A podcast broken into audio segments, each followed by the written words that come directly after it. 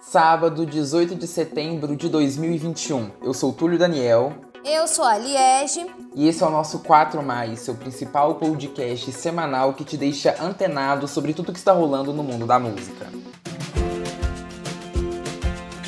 Olá, ouvintes! Estamos reunidos aqui mais um sábado juntos para saber de tudo o que rolou nessa semana. E olha, teve evento importante lá fora, né, Túlio?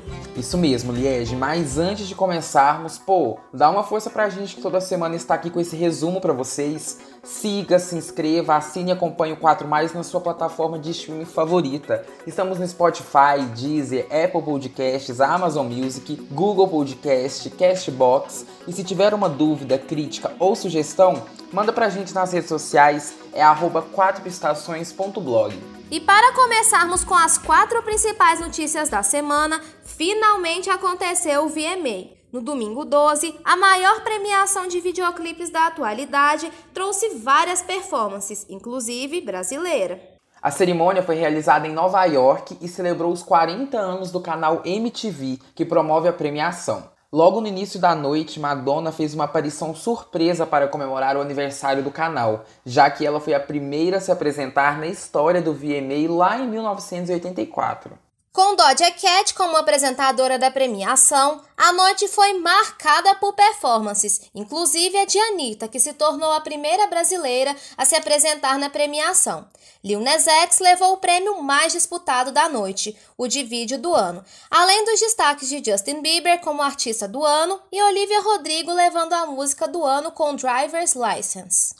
E não vai achando que foi só festa não, teve muita confusão também, viu? O lutador de MMA Conor McGregor tentou agredir o cantor Machine Gun Kelly. Isso porque Machine recusou tirar uma foto com Conor.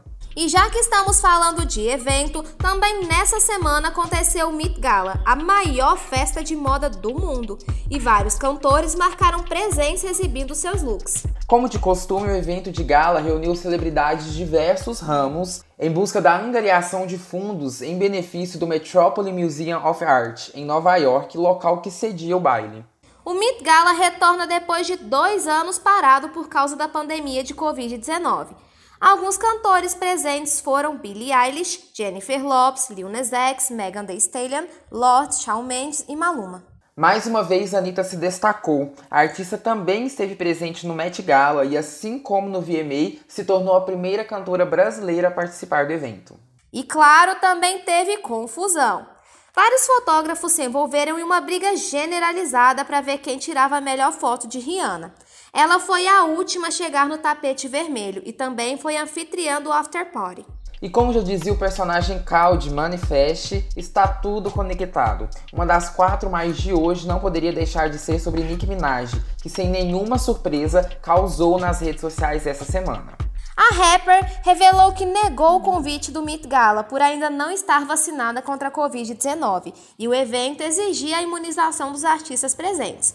De acordo com a cantora, ela está aguardando mais tempo para se vacinar e ter segurança a respeito do imunizante. E até isso acontecer, não vai colocar em risco a saúde do seu filho pequeno. Mas não foi tudo lindo assim não, viu? O Twitter bloqueou a conta dela por divulgar fake news sobre supostos efeitos colaterais da vacina. Até o ministro da Saúde de Trindade e Tobago se manifestou contra Nick. As especulações da cantora geraram inclusive um protesto anti-vacina em Atlanta. Depois de suas falas controversas, a rapper disse que foi convidada a comparecer na Casa Branca para esclarecer suas dúvidas sobre a eficácia e os efeitos colaterais da vacina. Para encerrar nossas quatro mais de hoje, vamos continuar falando de polêmica.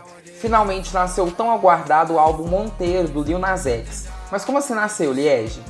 Tudo começou após o cantor fazer um ensaio com barriga de grávido, fazendo uma metáfora de que estaria gestando seu novo álbum. Depois disso, ele organizou um chá de bebê beneficente para as instituições de caridade. Porém, muitas pessoas criticaram o artista dentro da própria comunidade LGBTQIA. De acordo com a Associação Nacional de Travestis e Transsexuais, a ANTRA, Lil Nas X está lucrando com uma imagem que na realidade faz com que homens trans sejam violentados e rejeitados pelo sistema de saúde e que gravidez não é fantasia. Ontem, Lil lançou seu disco. Ao todo são 15 faixas que incluem as já lançadas Industrial Baby e a faixa título Monteiro.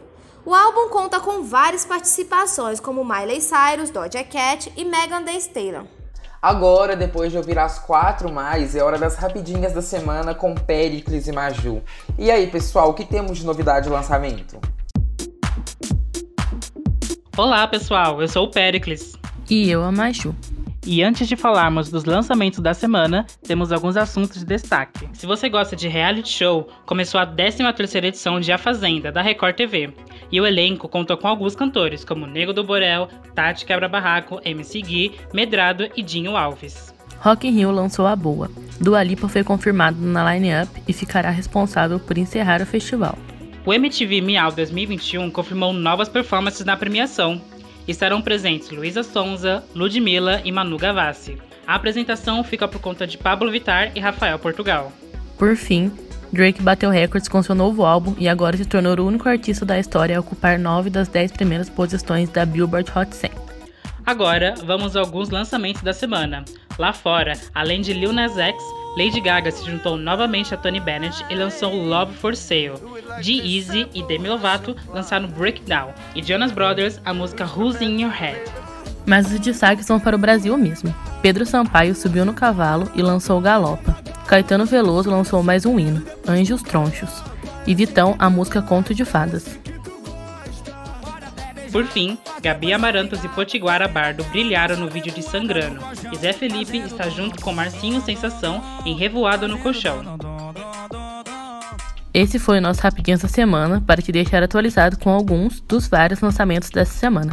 Nos encontramos novamente na semana que vem. É com você, Liege. Obrigado, pessoal! E para deixar vocês ainda mais atualizados, vamos de paradas de sucesso? Manda boa, Josias! Isso aí, Li. Eu sou Josias Ribeiro e é hora de conversarmos um pouquinho sobre como andam as paradas de sucesso, nacional e internacional. Para começar, o nosso top 10 global do Spotify, Lil Nas X chegou com tudo, viu, com esse novo álbum. Se não bastasse Industry Baby em segundo e Monteiro em quarto, a faixa That's What I Want ocupa a terceira posição. Porém, o primeiro lugar continua com a parceria imbatível de Justin Bieber e The Kid Leroy com Stay. Big do Maneskin está quase deixando a parada com a entrada do Lil. A música agora aparece em décimo cravado. Ed Sheeran brilha também, viu? Com Shivers aparecendo em nono e Bad Habits em quinto. As outras posições estão com Uma da Doja Cat em oitavo, Heat Waves do Glass Animals em sétimo e Pepas do Farruko em sexto. Já a Billboard Hot 100, como apontado pela Maju, está simplesmente dominado pelo Drake. No top 3 só tem música dele que desbancou todos da parada. Drake vem fazendo história e colocou Way to Sex em primeiro, Girls Want Girls em segundo e Fair Trade em terceiro. No top brasileiro do Spotify, Lil Nas X também não ficou de fora, viu? Ele aparece com a música Industry Baby em sétimo, mas a mudança está nas primeiras posições.